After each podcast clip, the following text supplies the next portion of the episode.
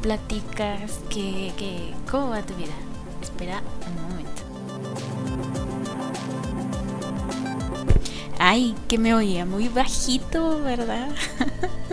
Listo, ya lo solucioné, según yo. Este, ¿en qué estaba? Así, ah, ¿cómo estás? ¿Qué haces? ¿Qué cuentas? ¿Qué platicas? ¿Cómo va tu madrugada? Eh, tu tarde, tu tu noche, no sé a qué hora escuches este eh, programa, pero bueno, en fin, espero que tu semana haya sido bastante satisfactoria, buena, bonita, etcétera. Este, ay, ya, ya. Em, bienvenido a un Tafalandia más, otro Tafalandia de la semana. Em, me parece justo y necesario que, que este, volvamos a, bueno, retomemos el tema de, de los eh, desarrolladores de videojuegos y consolas y, y todo eso, porque pues bueno, ya este como que me olvidé un ratito de eso. y entonces tenía ganas de leer, así que me dije a mí misma, ¿por qué no? Vamos a, investigar. Bueno, no a mí misma, el, este, la junta directiva, el equipo de investigación se juntó y dijo, oye, vamos a leer, ya flojeamos bastante. Eh, en fin, entonces, eh, ya que estamos, vamos a, ser gamers por un ratito y vamos a, hablar de, la compañía Sega. Sí, sí, sí. Em, hace poquito fueron noticia porque eh, cerraron sus, sus centros de arcades allá en Japón, sus maquinitas, pero ahorita llegamos a esa noticia. Eh, por el momento vamos a retomar, digo, a remontarnos, qué mal hablo, al maravilloso año de 1940, porque acá en ese entonces, ay sí, se me olvidó decir que debemos desempolvar nuestra maquinita del tiempo, ¿verdad? ¿Hace cuánto no la usábamos? ¿Cuándo fue la última vez que usamos la maquinita? Creo que fue para el el de ah, Disperse the, the, Ray, ¿no? Sí. Bueno, en fin. Este, entonces ya desempolvamos nuestra maquinita y llegamos a, a el año 1940 en Hawái, en Honolulu, Honolulu, Honolulu. ¿Sí se pronuncia Honolulu o se pronuncia Honolulu? No tengo idea. Bueno, entonces, en Hawái, para no este eh, errar. Em, bueno, sabes que en, aquel entonces, en esos años, eh, estaba pasando eh, algo no tan lindo, algo no tan agradable en la historia de la humanidad.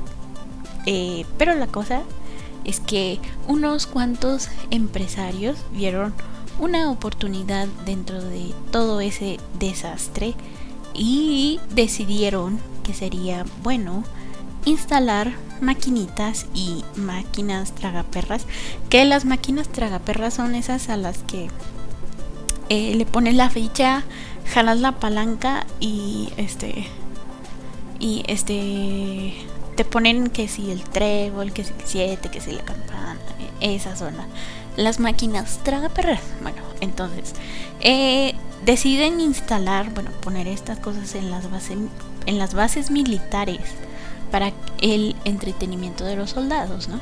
En ese entonces la empresa que se encargó de esto se llamaba Standard Games.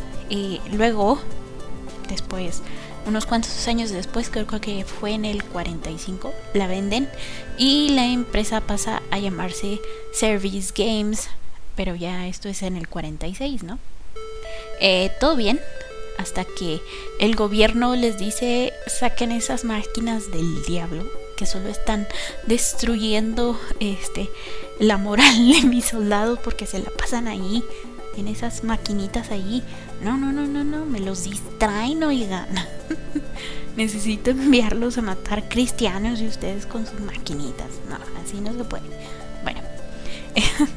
Entonces pues eh, les prohíbe seguir poniéndolas en, las bases militares ahí en Estados Unidos. Pero esto no los detiene, ¿no? No creas que es como que, ah, diablos, ahora que vamos a salir. Eh, mm, eh, deciden expander el negocio a Japón porque en ese momento estaban este, ya con la ocupación gringa en, en Japón y por había bases militares de gringos allá y deciden en 1952 que Service Game Japan se, se encargue de instalar las máquinas en las bases estadounidenses y en Japón. Entonces, las que ya no les dejaron instalar se las llevan para allá. Eh, se va uno de estos señores encargados de esta empresa allá a Japón, hace el trato y todo bien y empiezan, ¿no? Em, la empresa eh, también llega a, países como Corea del Sur, Panamá, Filipinas y Vietnam, Vietnam del Sur en aquel entonces cuando todavía existía Vietnam del Sur. Em, sí, sí, ¿no? Zonas, zonas bastante conflictivas en ese momento porque, en fin, em, hay que aprovechar, aquí aprovechar el momento. Eh, entonces, este, para la gente decirle siempre service games, pues era muy eh, complicado. Sabes, a la gente le gusta lo, simple eh, y pues deciden que para acortar el nombre, para abreviarlo, le llamarían simplemente Sega. Service Game Sega de sí, lo entendiste. y entonces a partir de 1954 se empiezan a conocer como Sega. Ay, qué bonito. en 1965 terminan de, de, añadir empresas. Eh, bueno, fueron dos empresas las que compraron. Una fue Nihon Go, ah, Goraku Busan y la otra era Rosen Enterprise. Em, y si juntas formaban ya este no me sale esa maldita palabra conglomerado Sega Enterprise Ltd entonces estaban eh, había estaba la filial de Estados Unidos y la japonesa Ajá. Eh, la. Eh, sí. este. Ya que. Este. Eh, se les acabó la diversión con las bases militares porque pues comienzan a, a, desocuparlas, comienzan a traer a los soldados ya de regreso a casa y pues ahora que iban a hacer con tanta máquina que tenían, ¿no? sí, es bien acá bien. Rayos. bueno, entonces dicen, no hay problema, eh, expandamos el negocio, pero ahora abramos nuestros centros de, de arcade, ¿no? Todavía no, pero ahí estaban como que poniendo la idea. Y comienzan a exportar máquinas como la Jukebox Rock Rock Hola. rock Hola. Qué originales. Las pinball de, el señor Williams. Sí, el, el mente tiburón Williams. ya hablamos de él, ¿no? Sí. Eh, este. Entonces estas maquinitas pues empezaron a necesitar mantenimiento, ¿no? Y pues eh, llevar los, los repuestos era bastante carito.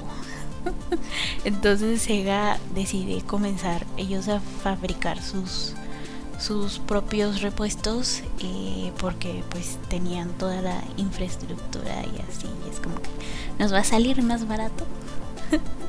Y eh, pues sí empiezan también a crear sus propias máquinas no pues ya tenían todo y si ya sabemos cómo hacer los repuestos ya sale fácil hacer nuestras máquinas eh, la primera que que desarrollaron era la Periscope, que era un simulador de submarinos.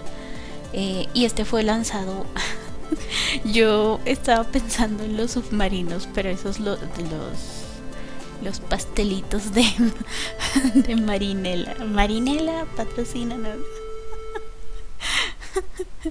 En esos submarinos estaba pensando. Este. Esta, este,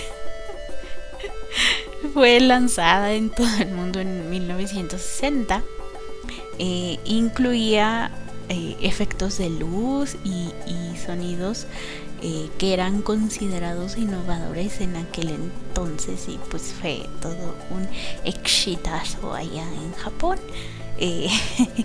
y comenzó pues a irle mejor a la empresa, ¿no? Se, eh, comenzaron a llevar estas maquinitas a los centros comerciales y a, y a almacenes no solo de Estados Unidos sino también de Europa. Eh, además eh, contribuyó a estandarizar el precio en los arcades de aquel entonces que lo dejaron en 25 centavos, ¿no? Bien barato. 25 centavos.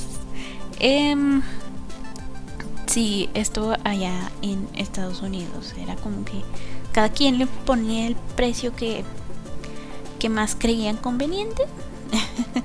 Pero estos dijeron, no, es que como que bien controladores los de Sega, ¿no? Nosotros queremos que sean 25 centavos y así se va a quedar.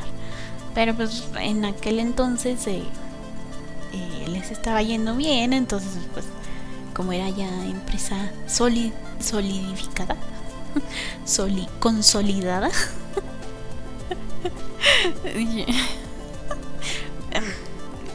Voy a dejar de pensar cosas raras. Este.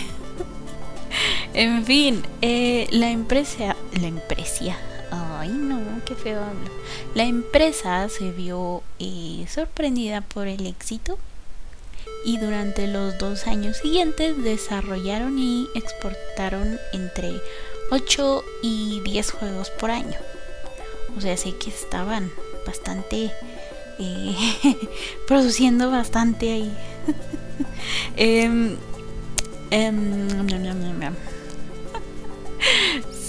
pero eh, no todo fue miel sobre hojuelas porque evidentemente se enfrentarían a un enemigo que lleva décadas operando en las sombras y me refiero nada más y nada menos que a la piratería.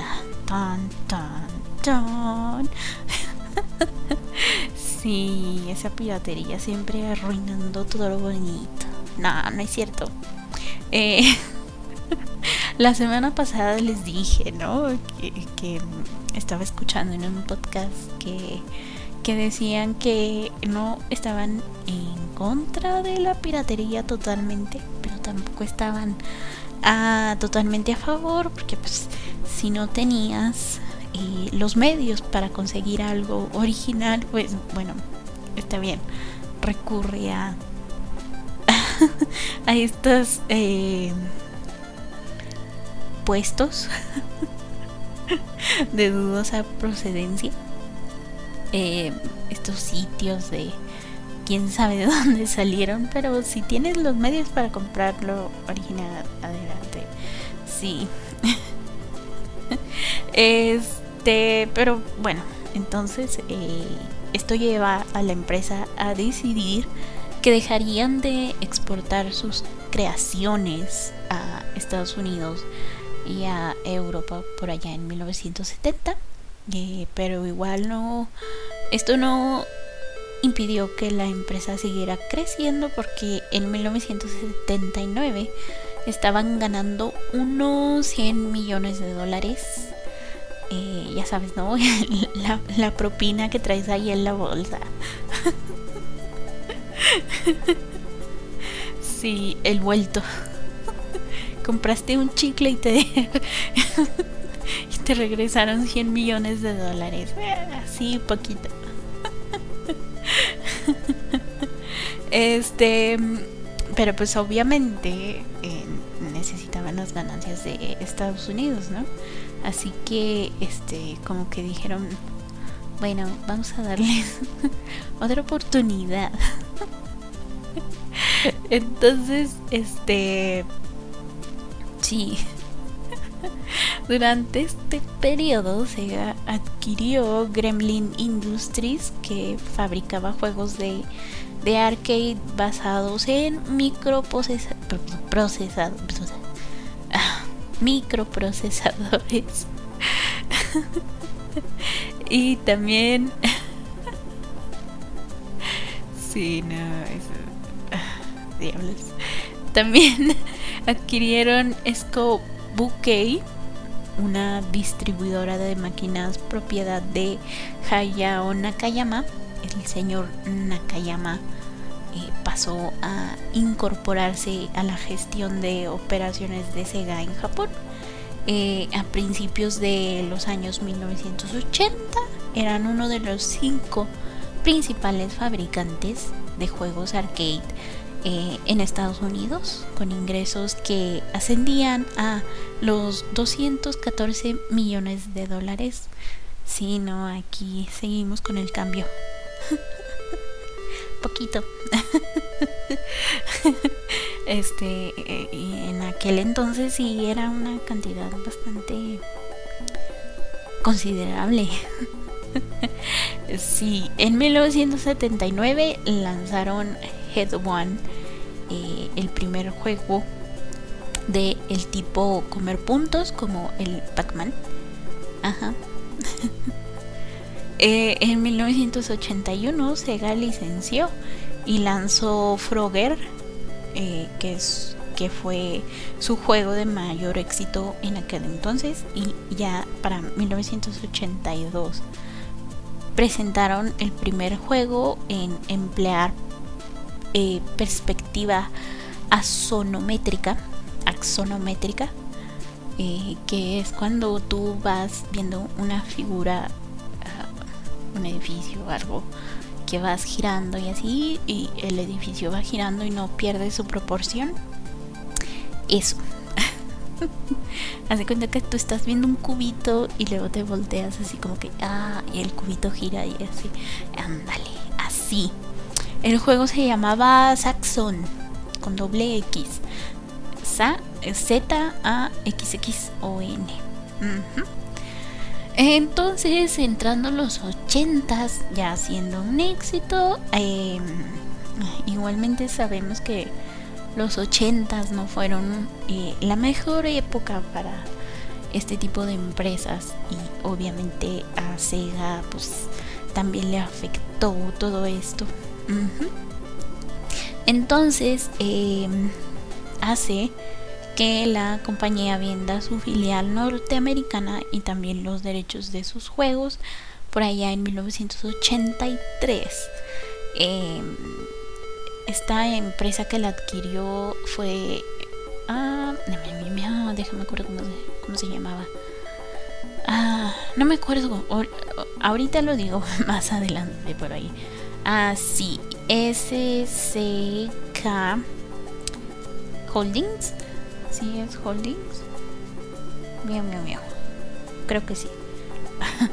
si no, ahorita lo digo bien. Bueno, entonces, este, la filial en Japón igualmente no la estaba pasando tan bien, pero al presidente en aquel entonces se le ocurrió tomar toda esa experiencia en la creación de maquinitas para incursionar en el mercado doméstico allá en Japón. Y pues se pusieron manos a la obra. Les dio su atacazo artístico. y eh, desarrollaron un este ¿cómo se llama? Ah, hardware hardware hardware hardware hardware el hardware eh, al que ellos llamaron SC 3000 eh, sí. Este no sabían cómo emplearlo.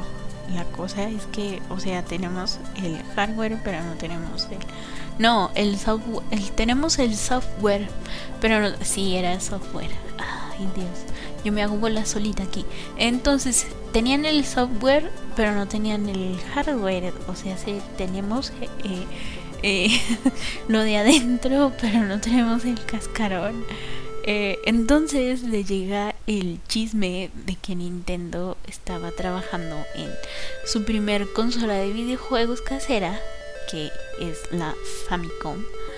Em, luego hablaremos de Nintendo. Este, la cosa es que Sega dijo, no, no, no, no, no, no, no, no, ni creas que te voy a permitir que te me adelantes. No, no, no, no, no. Aquí vamos a competir todos o ninguno. y eh, se ponen a trabajar en la SIG 1000 que se lanzó eh, junto con la SC 3000 y bueno la consola le fue bien vendió unas 160 mil unidades eh, lo que superó las expectativas de la empresa. Imagínate. Como de bueno vamos a bueno no vamos a dejar que se nos adelanten eh, sabemos que va a ser un poquito difícil pelearnos con Nintendo eh, pero vamos a hacer nuestro mejor esfuerzo si vendemos unas eh, 50 mil con eso nos conformamos pero no le salió casi el doble de lo que esperaban eh, aunque obviamente no pudieron vencer a la Famicom porque a, diferencia de Nintendo, eh, Sega no quiso colaborar con otros desarrolladores de videojuegos para que sus juegos estuvieran disponibles en la consola.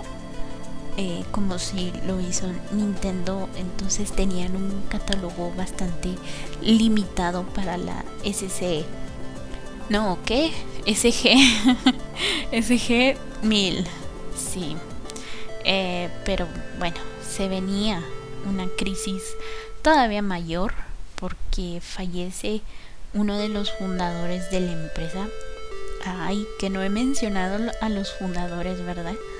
Eh, bueno, ellos fueron eh, Martin Bromley y Richard Stewart. Estos fueron a los que se les ocurrió vender digo, este, instalar las maquinitas y las tragaperras en, en, las bases militares. Bueno, la cosa es que uno de ellos fallece y como para amortiguar el golpe se comienzan a vender negocios secundarios sabemos que se ven afectadas las, acciones de una empresa cuando fallece uno de los fundadores. Le pasó a Apple le pasó a... Ay, ¿cómo se llama esta otra? Mia, mia, mia, mia, No, no es... No es Apple. Ah, no me acuerdo cómo se llama. Microsoft. ah, no. Bueno, en fin. Este. Les afecta porque como que eh, la gente se queda con esa idea de que eh, si va a llegar otra persona ya no va a ser lo mismo entonces este como que si bajan el precio de las acciones eh, la empresa pierde algo de su valor y pues bueno en fin eso este pero bueno en esto, los presidentes de la filial japonesa y la eh, norteamericana se unen para adquirir, Charles Bloom, Blue, Blue Dorn. Charles Blue, ¿Por qué le ponen nombres tan difíciles a las cosas? ¿Por qué no le pusieron Charles López o yo qué sé, Juanito, Juanito el de la esquina, algo así? Ah, no, tienen que poner nombres bien raros. Ah.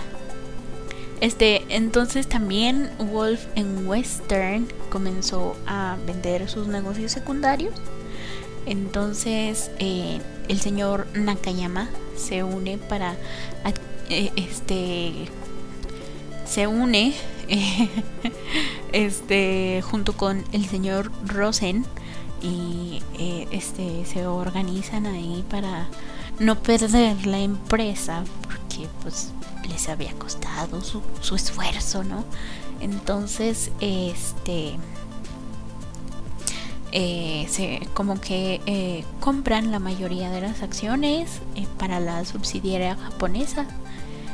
Ahí en 1984 con el respaldo financiero de SCK Corporation que era una empresa de desarrollo de software que les dice está bien yo yo les hago el paro para que no pierdan su empresita y pues el señor dueño de SSK se, se, queda con, con eh, eh, el señor Isao Okawa se, se convierte el, en el en presidente del consejo de la administración de SSK em, también de Sega mientras que eh, eh, luego dijo, no, ¿sabes qué? Yo solamente me quedo con SSK. señor Nakayama, usted quédese con Sega Enterprises y le, dejamos al señor Rosen la parte gringa y allá ustedes dos se hacen bolas. Yo ya salvé su compañía, de nada, con permiso, me voy. sí, entonces salvada la compañía, ya en 1985 se ponen a trabajar en la Mark III. Ay, se llama Mark. ya ven que les cuesta poner nombres así de sencillos, Mark III. Bueno, entonces era una versión mejorada de la SG-1000 que mantenía eh, total compatibilidad con los cartuchos y tarjetas de pues la SG-1000 eh, y pues sale a la venta en octubre y en Estados Unidos y Europa se conoció como la Master System llegando al mercado en 1986 eh, y en Europa al año siguiente. Así se la pasaron. Primero salían las cosas en Japón luego Estados Unidos y al final en Europa. Les estaban haciendo el fuchi a los europeos eh, entonces aprenden de, de su error con la SSG-1000 y esta vez sí se aliaron con otros desarrolladores de videojuegos, también con, con una empresa de juguetes llamada Tonka para que comercializaran la Master System como si fuera un juguete para los niños pequeños pequeños pequeños, como lo había hecho Nintendo con la NES. Eh, por eso fue todo un hitazo. Es como de, mire señora, entretenga su chamaco con la NES. Entonces, Sega este, quiso vender, probar la misma estrategia, igual y... Y eh, cuando salió no, no les fue muy bien la estrategia no les funcionó tan bien. Porque Tonka eh, no supo, no supo, no sabía eh, qué clase de producto tenían, porque pues ellos se, se dedicaban a juguetes y esta era una consola de videojuegos y los de Tonka se quedaron como que rayos. ¿Y cómo se supone que vamos a vender esto como un juguete. Entonces, pues, eh, no, no supieron qué hacer. Y pues, ah, les fue no tan mal como para dejar el mercado, pero tampoco les fue tan bien como para superar a Nintendo, ¿no? Eh, sí, eh, se pusieron a trabajar en otra nueva consola, la Mega Drive, eh, con los poderosísimos 16 bits. Salió a la venta en Japón en 1988, pero igualmente tampoco le fue tan bien. eh, porque una semana antes Nintendo lanzó el Super Mario Bros. 3 y eh, sabemos lo que eso significa. Super Mario eh, aplastó a la pobre Mega Drive y ah, qué cosas. sí, o sea, es que también ellos cómo lo ponen a competir con Super Mario Bros. O sea. En fin. Eh, llega el momento mm, para lanzar la consola de este lado del charco, pero no contaban con los medios necesarios, ¿no? Ya les había fallado Tonka y era como que no tenemos distribuidor. Este, tampoco sabemos cómo vamos a promocionar esto, ¿no? Em, entonces, este, se les ocurre la gran idea de ir a, proponerle a Atari que fueran ellos los que se encargaran de la comercialización de el en Estados Unidos pero eh, Atari los deja en visto y pues pues nada. Ahí con, como pudieron se las arreglaron para sacar la, la consola acá en Estados Unidos. sí, qué buena onda los de Atari. este, entonces, este, Sega dice, ¿sabes qué? Atari igual ni queríamos. Solitos podemos. Este, entonces con la disminuida filial norteamericana, Sega eh, hizo lo que pudo para comercializar la, la Genesis eh, en 1989 y al año siguiente en Europa. Eh, pero lo que realmente quería Sega era una franquicia de videojuegos que les permitiera competir con el éxito que tenía Nintendo con Mario. Ya sabes, ¿no? Es como que nosotros también queremos un Mario. y para salvar el día llega nada más y nada menos que Sonic the Hedgehog. Ay, me salió. Toda la semana estuve practicando Hedgehog para, para que me saliera bonito. Este, a diferencia de conglomerado. Dije, no, no, no. Hedgehog está más difícil. este, me salió. Obviamente es una de las franquicias más exitosas en el mundo de los videojuegos. Eh, pues así que cumplió con su cometido.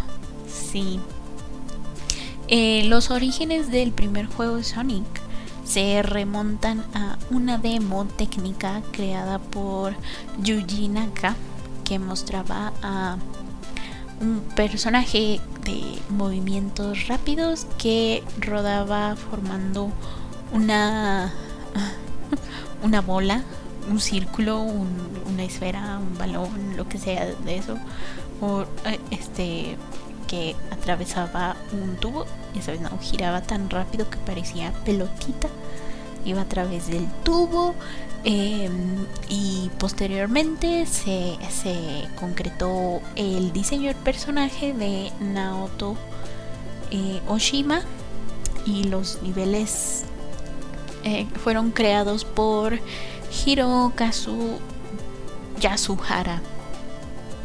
Sí. Y así fue como crearon el primer Sonic the Hedgehog. Eh, poco después comienzan una disputa entre la filial japonesa y la americana porque el CEO de todo de las ambas de ambas empresas, ¿no? Que estaba como que encargado de que todo saliera bien, pues era japonés. y pues como que no le agradó la estrategia que estaba desarrollando la filial americana para eh, comercializar eh, Sonic em, y pues se juntan para discutir el plan a detalle. Y la cosa es que convencen al señor Nakayama. Él les dice ok está bien te voy a dejar que que, que hagas lo que quieras pero yo no me voy a ser responsable si la si, si esto se va al traste, ¿no? sí, bien fácil. Eh, todo eso hace que por un, par de, de, años la Génesis... Eh, no, espera, ¿qué? este, bueno, la cosa es que para comer, ya me adelanté, para comercializarla buscaron licencias para más juegos. Eh, pero la promoción principal era sobre Sonic, entonces toda la gente quería jugar Sonic y pues le fue bien. Em, ah, logró por un breve momento superar a, Nintendo por dos semanitas. por dos semanas Sonic le ganó a, a Mario Bros. Eh, pues los de Sega acá como que felices, pero eh, nomás les duró la felicidad dos semanas. ya es algo, ¿no? Ya, ya, ya por lo menos ya le ganaron a, a Nintendo por dos semanas. ¿Quién puede hacer eso? En, nadie casi, menos en aquel entonces. Entonces ya en, en 1990 eh, se lanzó la consola portátil que competiría con la Game Boy. Aquí vamos. Ah, de nuevo una derrota. Eh, la Game Gear, que básicamente era una versión portátil de la, de la Master System, eh, que incluía una pantalla a todo color, a diferencia de la pantalla monocromática de Game Boy y de, Game Boy que era blanco y negro nada más. Y pues lo malo es que tenía un catálogo de juegos muy limitado y la batería le duraba un suspiro. Así que pues obviamente no pudo ganarle a la Game Boy Imagínate, nada más tenía como 5 o 6 juegos y la Game Boy, pues, obviamente. Estamos hablando del Game Boy. En fin, en 1991 lanzaron la Mega CD. Eh, este dispositivo periférico utilizaba la tecnología del CD-ROM y contaba con características como un segundo procesador que lo hacía más rápido y una ampliación a la memoria del sistema. Eh, eh, también tenía un chip gráfico que realizaba eh, ah, el escalado y la rotación de forma similar o se hace que eh, este hacía que todo se viera proporcionado. sí. Eh, este. ¿Dónde me quedé? Ah, sí. Entonces, este. Era como ver los juegos de, de arcade que hacía Sega, pero en chiquito. en la pantallita de tu televisión. Este, sí. y además tenían un chip de sonido extra que pues obviamente hacía que se escuchara en HD en aquel entonces. Bueno, a lo más que llegaba. la potencia en aquel entonces. Bueno, entonces en Estados Unidos sale a la venta como Sega CD en 1992. Al año siguiente en Europa con su nombre original, o sea, CD-ROM. Ay, qué nombre están. sí, no, sí, no, Mega CD. CD-ROM. no, Mega CD. Entonces, este, sí. no, no les fue mal en las ventas, pero les estaba yendo mucho mejor con las eh, maquinitas. Ya en aquel entonces tenían como mil centros en, de, de, arcades. Entonces, este, pues sí, les estaba yendo bastante bien. Em, ¿Dónde me quedé? eh, sí. Entonces en las maquinitas tenían juegos como el Virtual Racing y el Virtual, Fighter, que fue el primer juego de pelea en 3D. Órale, qué innovadores. y pues obviamente eso ayudó a que les fuera todavía mucho mejor. Y, eh, estos juegos fueron creados para la nueva placa base del el sistema arcade Sega Model 1 que fue desarrollada por el equipo interno de Sega que se llamaba Sega AM2 eh, eh, sí entonces como te digo como era novedoso el 3D pues rápidamente se convirtieron en las maquinitas más populares y en las que todos iban a formar su monedita. ¿Te acuerdas cuando ibas a las maquinitas y formabas tu monedita en, en, los, en los juegos de pelea? Yo lo llegué a hacer una vez con la de con la de King of Fighters. Em, me parece que era la 97. King of Fighters 97, creo. Creo que ahí era. Sí. Entonces, este, pero yo lo hice para ayudar a mi hermano porque él es el el que eh, era de, de ir a las maquinitas y así. Yo era la que iba por él cuando se tardaba. sí. Ay. Sí. Igual y cuando llegaba y le decía, es que ya vámonos. Sí, sí, ahorita se quedaba todavía como 20 minutos más. en fin. Este, en 1993 los medios de comunicación estadounidenses comenzaron a, a, a llamar la atención eh, sobre exagerando ¿no? sobre el contenido violento y para adultos de ciertos videojuegos como el, el Night Trap para Sega CD y la versión para el Genesis del Mortal Kombat de Midway Games este es que sí el Mortal Kombat sí estaba bastante violento para los estándares de la época bueno, la cosa es que eh, esto pasa justo en el momento en el que la imagen de Sega ante el público estaba mejorando, ¿no? Pues tenían su, su primer juego en 3D y, las, las mil, eh, los mil centros de maquinitas allá en Japón y, y pues les estaba yendo mejor y llegan estos señores a decirles, Óigame, dígame.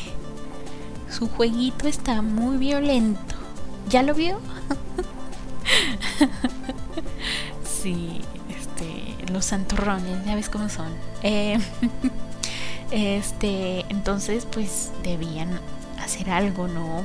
Para que ya ves cómo son los japoneses también, como de, oh no, no podemos darle una mala imagen al mundo, que van a decir que somos satánicos.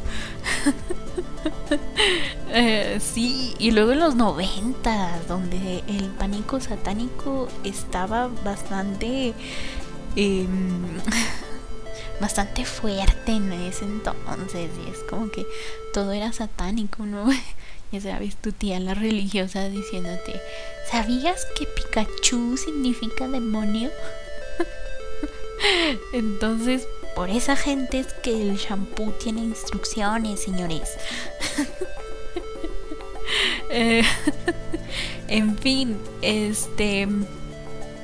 Entonces, Sega crea el primer sistema de clasificación de videojuegos en, Estados Unidos y el al que llamaron eh, Video Game Rating Council, Council, Council, sí, abreviado se dice BRC.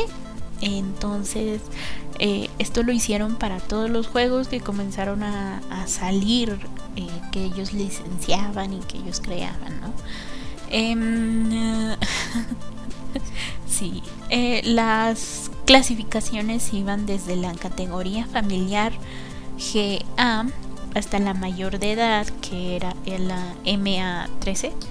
Em, además, crearon una que era solo para adultos, que era la MA17. Eh, evidentemente, varias de las empresas desarrolladoras de videojuegos estaban contra este sistema. Es como de... o sea, son videojuegos. Nada de eso es real, señores. Tenemos que, que enseñarles a nuestros niños a, a discernir entre lo que es real y lo que es una fantasía. O sea, nadie va a ir por la calle aplicándole fatalities a las personas. O sea, relájense. Entre ellos estaba Nintendo. Nintendo era como de. O sea, nosotros tenemos a un, a un plomero gordito que destruye bloques. Que, ¿Cómo puede ser eso satánico? Pero bueno, ya sabes cómo son la gente, ¿no? este, la cosa es que el Congreso estadounidense prácticamente los obliga a aceptar este BRC. sí, entonces este crean un comité conocido como el Entertainment Software Rating Board eh, formado en 1994 y de la cual Sega formaba parte porque pues su sistema de clasificación fue el que usaron. Entonces como los de Sega de si nosotros vamos a, a decirles cómo funciona la cosa bien santurrones los de Sega por Dios. Este y sí, a partir de entonces está, está, este comité es el que se encarga de ponerles la clasificación a los videojuegos hasta la fecha. Sí. entonces ese mismo año eh, que se formó ese comité, Sega saca a la venta la consola Saturn. Eh, durante dos años eh, estuvieron trabajando en dicha consola y se tardaron tanto porque según esto estaban preocupados por la salida de la, la nueva consola de, Atari, la Atari Jaguar, Jaguar, eh, esa. Sabemos cómo le fue a Atari porque ya ya eh, te hablé de, Atari. Si no has escuchado el tema de Atari, adelante, búscalo ahí en Anchor, ahí está. Eh, sí, este, entonces sabemos cómo le fue a Atari, no tenía nada de que preocuparse, pero en fin, em, se supone que originalmente la Saturn iba a salir hasta 1995 eh, pero para hacerle competencia a Atari decidieron sacar una consola transición que fue la 32X. que, que sería su, su primera consola ya en los poderosísimos 32 bits. Eh, sí, em, lo malo es que todos los, los videojuegos que estaban disponibles para las consolas anteriores pues ya no lo estarían para la 32X porque pues nada que ver los 16 bits con los 32 bits. este y pues ni siquiera serían compatibles con la Saturn. O sea, sé que pues ya era obsoleto, ¿no? Eh, obviamente les fue mal en ventas. y tuvieron que adelantar la, salida de la Saturn. Eh, sí. Junto con la consola, el videojuego Virtual Fighter eh, salió también para en su versión portátil para venderlos ahí a la par. así que para poder jugar forzosamente el Virtual Fighter tenías que tener tu Saturn eh, y pues además porque no era compatible con la 32X pero se supone que si ponías este eran como un complemento no se supone que la 32X iba a salir después como un complemento de la Saturn y ya ibas a poder jugar este los jueguitos que tenías con la con la Saturn, con la 32X y pues a la gente le dijo, mm, esto me parece bastante inútil. ¿Por qué si me vas a dar la Saturn no me no te esperaste y, ya no me sacabas la Saturn? No, no, a fuerzas tenías que competir con los inútiles de Atari. ah, en fin, ah, les fue mal. les fue mal. Entonces, este. este. Aquí viene otra cosa que también no les favoreció. Porque.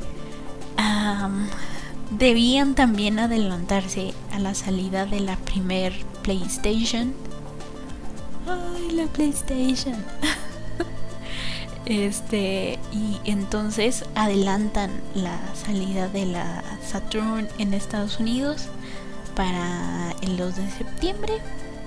Aunque esta vez salió antes en, en Europa, eh, salió en julio.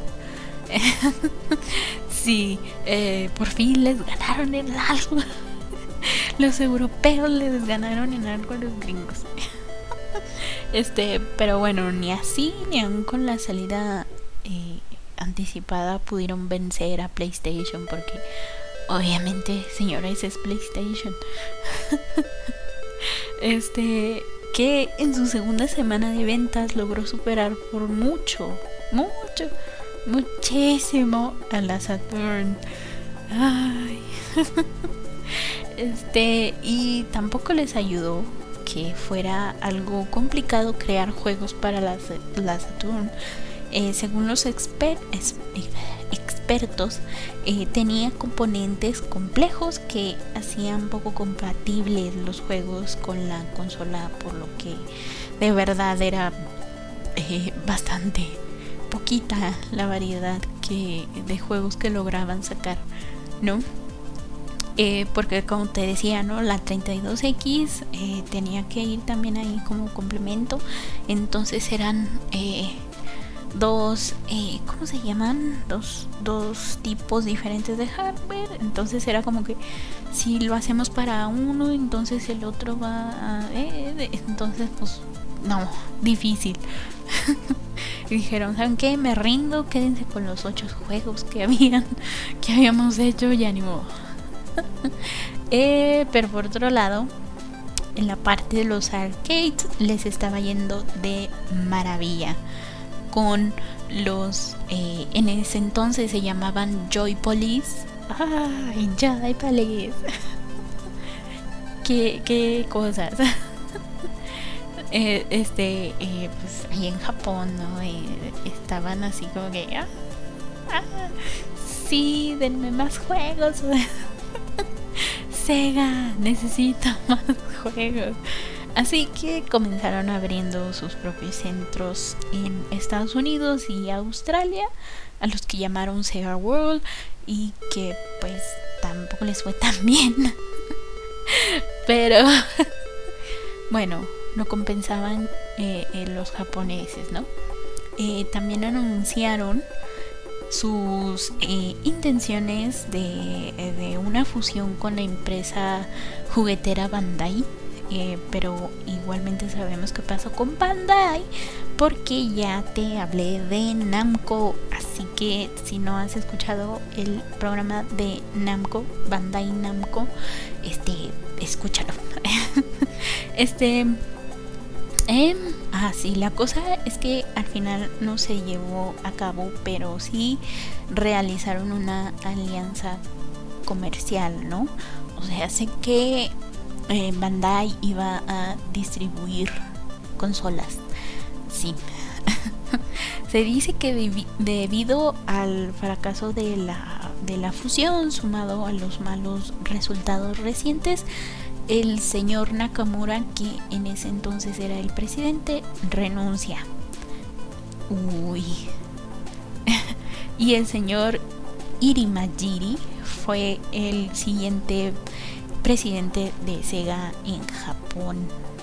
Este, recordemos que, que el señor Nakamura era el CEO de toda la empresa, o sea, que también estaba a cargo de la parte de Estados Unidos y, Europa, que la europea era como que la más pequeñita.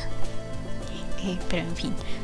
Em, a pesar de, el fracaso de la consola, esta siguió en el mercado hasta 1998. Sí, entonces siguieron con la producción de, de juegos, pero eh, hasta mediados de 1999. Y ahí fue cuando se, se rindieron por completo. sí, entonces la compañía sufrió una pérdida neta de 42 millones 881 mil yenes eh, en en el año fiscal que finalizó, finalizó en marzo, o sea, sí, que fue desde marzo del 98 hasta marzo del 99, sí. Y este, pues bueno, debido a esto se anunció que, que iban a prescindir de mil puestos de trabajo, casi una cuarta parte de de su plantilla total, o sea, sé que la estaban pasando muy mal. Eh, a pesar de la enorme pérdida, tenían la esperanza en, su nueva consola, la Dreamcast. Eh, sí, las expectativas aumentaron cuando se anunció que para esta nueva consola también lanzarían un nuevo juego de la mascota de la compañía, que era el erizo Sonic. Em, en este nuevo juego llevaría el nombre Sonic Adventure y se promocionó, se promocionó en el Foro Internacional de Tokio y pues todo el mundo andaba con el hype. Eh, pero hubo problemas con la producción de las consolas. Ay, andaban bien salados. Al final no lograron tener las suficientes para cumplir con los pedidos que habían hecho por, por adelantado, ¿no? Ya sabes, en aquel entonces podrías hablar y decir, quiero apartar mi consolita. Este, entonces cerraron esos pedidos como para que no vamos a ajustar, ya no, ya no acepten. sí, entonces apenas si tuvieron el número necesario de consolas para cubrir las, las solicitudes que se hicieron en Japón. Eh, pero antes, como para amortiguar el golpe, anunciaron la salida al mercado de su nueva placa de arcade, eh, la New Arcade Operation, Operation Machine. este, eh, como arcade, New Arcade Operation Machine Idea, o sea, se Naomi para los cuatis. que según esto sería compatible con, con, el Dreamcast, así que podrías tener los juegos de la maquinita en tu consola. Eh, Dreamcast se lanzó en Japón el 27 de noviembre del 98 y al final de, del día la totalidad de la producción, eh, que fue 150 mil unidades, se había agotado. Eh, si todo hubiese salido según lo planeado, estarían vendiendo el doble de, eso, pero eh, arreglando los problemas esperaban seguir sacando más consolas para, para finales de febrero de 1999 eh, ya querían vender eh, este esperaban ya haber, vendido el millón de copias en Japón pero cuando llegó la fecha resulta que no llegaron ni a las 900 mil consolas vendidas eh, sí, así que como para em, que todo esto saliera bien, deciden bajar el precio. Eh, sí aumentó las ventas, pero no llegaron a el millón. Aún así. Qué cosas. es súper fracaso. en agosto de ese año, la consola salió a la venta de este lado del charco eh, lo sorprendente es que le fue mejor en ventas a comparación de Japón. Eh, imagínate. El 4 de, eh, para el 4 de noviembre se anunció que la consola había vendido más de un millón, pero antes del lanzamiento en Europa se detectó un fallo en las plantas en las fábricas de, Sega que, produjo eh, que los juegos no se leyeran correctamente en las consolas. No en todas, eh, pero sí le afectó la venta allá en las Europas. Eh, sí. Aunque podría decirse que a la Dreamcast, sumando todas estas ventas, no le fue tan mal, pues tampoco fue el gran éxito, ¿no? Igual jamás de los jamases pudo superar a la poderosísima PlayStation.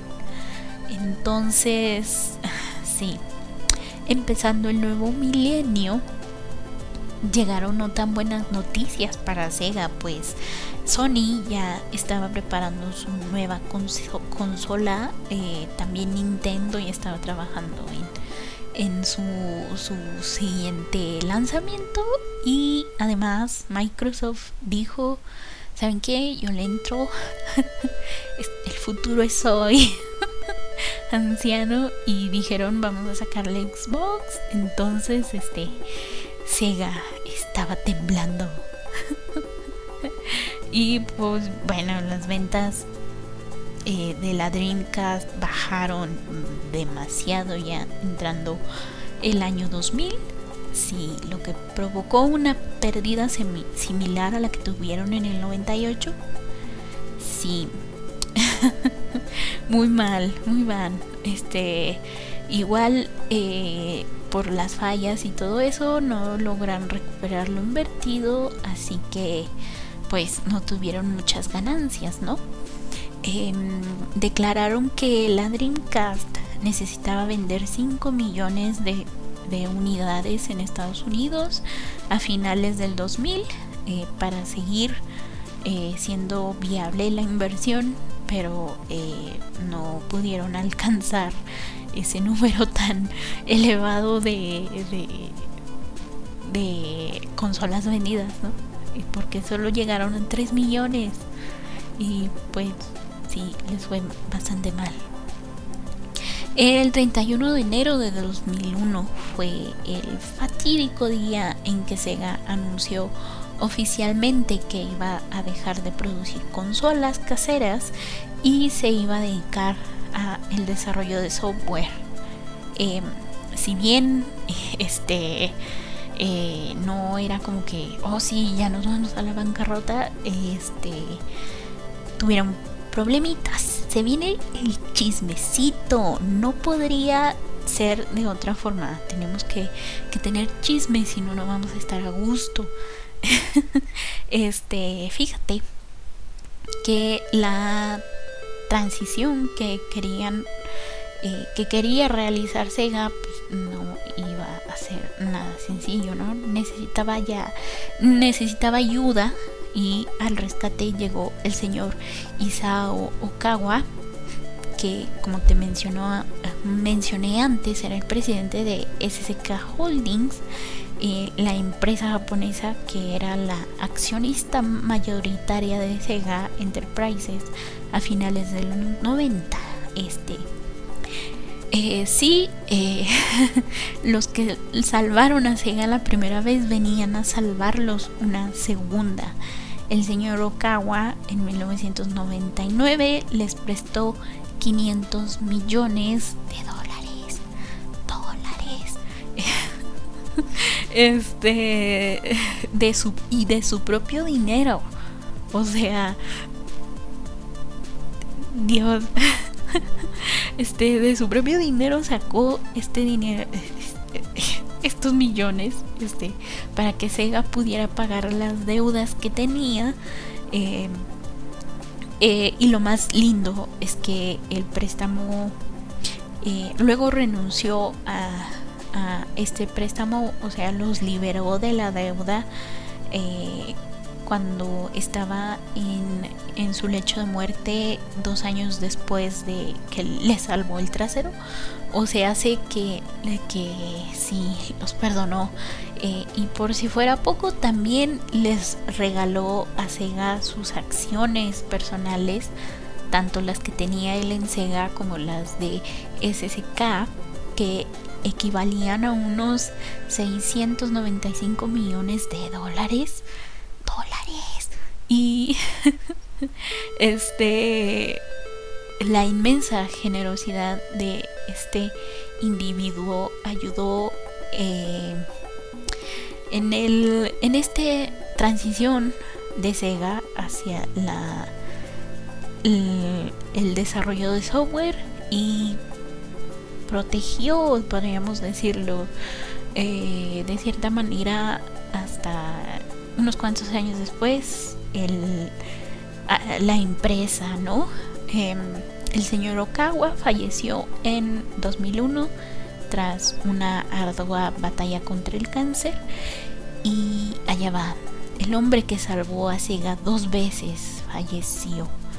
Sí. No puedo creerlo. De verdad, cuánta generosidad del Señor para decir, les voy a regalar no solo mis acciones en Sega, sino también las de mi propia compañía. O sea, Señor, no debió de hacer eso. sí, porque fíjate que eh, Sega Enterprises pasó a ser Sega Corporation, una subsidiaria de Sega Sammy Holdings, o sea, hace que ya Sega junto con SK formaron Sammy, Sega Sammy Holdings y de ahí se derivaba se derivaban Sega Sega Enterprises y Sega Corporation, que no me acuerdo cuál fue eh, este la de Japón. Ahorita te digo. Bueno, dentro de su catálogo de juegos tenemos obviamente a Sonic, Sonic the Hedgehog, eh, Football Manager, la saga Yakuza, Total War, Persona 5 y otros más. Eh, pero no todo fueron buenas noticias, ya que a causa de cierto bicho que provocó una pandemia, después de más de 50 años, los salones recreativos de Sega, o sea, los arcades, desaparecieron de Japón. Eh, Sega Sammy vendió el 14,9% de sus eh, divisas de Sega Entertainment, que era la que llevaba los centros arcade de Japón. Las acciones fueron adquiridas por eh, Genda o Genda Inc., eh, ya que habían hace un par de añitos adquirido el 85 85,1% de las acciones de Sega Entertainment en, el 2020. Este sí, o sea, sé que igualmente vendieron la mayoría de sus acciones. Y luego que este Genda Inc les dijo, ¿saben qué? Yo les compro el resto de las acciones. Y ahora em, tras la compra total de Sega Entertainment será renombrada a Genda Jigo Entertainment y sus locales cambiarán la característica imagen de Sega por el logo de Jigo. Y así fue como termina Sega siendo absorbida por otra compañía. Perdónelo, señor, señor Okawa. No supieron valorar las dos veces que le salvó de, la ruina. Bueno, eh, pero así es el despiadado mundo de los negocios y así termina el Tafalandia de esta semana. Bien trágico el final de Sega. Chale. En fin. Eh, eh, sí, ya, ya nos pasamos de, de la hora. en fin, esto fue. Eh, esto fue el Tafalandia de la semana. Espero que te haya gustado. Eh, espero que aprendas de los errores de estas compañías. No seas tan avaricioso. O sea, está bien tener ambiciones, pero con moderación. Este, en fin, el Tafalandia diferido sale todos los viernes a las 6 de la tarde eh, en, en Anchor, donde hay links para otras plataformas de audio en las que puedes escucharlo. O si quieres también escucharlo ahí en Anchor, adelante. Em, el en vivo los domingos medianoche. Eh, ahí, aquí estamos en vivo donde este hay un chat en la página de la radio, Tafalandia Radio. Ahí este ahí está el chat. Hola chat. Yo sé que tú querías un Dreamcast y nunca nunca se te hizo. Este, en fin, em, ¿qué más? Así la cajita de comentarios por si quieres este hacer una sugerencia de algún tema, un pedido de, eh, en específico, si adelante yo te leo. Es, en Twitter también me puedes escribir, arroba bajo brujita, Facebook, tafalandia, ahí. Em, ¿Qué más? Eso es todo. Eso es todo por esta semana. Muchas gracias por haberme escuchado. Yo fui, soy y seré Tafa, la bruja de la mala suerte. Esto fue Tafalandia. Chaito. Ay, recomienda, recomienda eh, esto, este contenido a tus amiguitos, a tus vecinos, a tus tías que, le entraron al pánico satánico también. Cómo no, con mucho gusto. en fin, este. Chale, sí. Hasta la próxima semana, Chaito. Vamos a acordar bien abruptamente.